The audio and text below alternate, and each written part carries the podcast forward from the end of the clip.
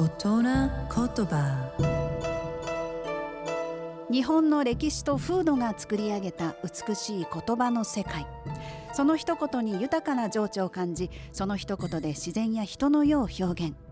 創造と破壊を繰り返してきた言葉たちから毎週一つピックアップ。その独特な表現を味わう大人言葉。今週の大人言葉は「イワシ七度洗えば鯛の味」まあ、イワシは脂肪が多くって生臭い大衆魚なんですがよく洗って生臭みを落とせば鯛みたいな美味しい魚だっていう意味です。まあ、ごく平凡な人間でもよく磨けば能力を発揮できるようになるという例えでもありますあのイワシ魚辺に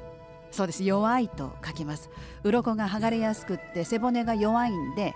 弱しって呼んだのがイワシに転じたとされているんですね。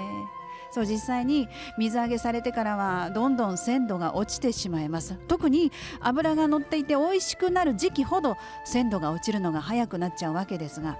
鮮度さえ良ければお刺身にしても美味しい魚なんです。だけどすぐに鮮度が落ちちゃうために生臭い悪い評判が立ってしまうんですね。美しい日本語を味わう大人言葉でした。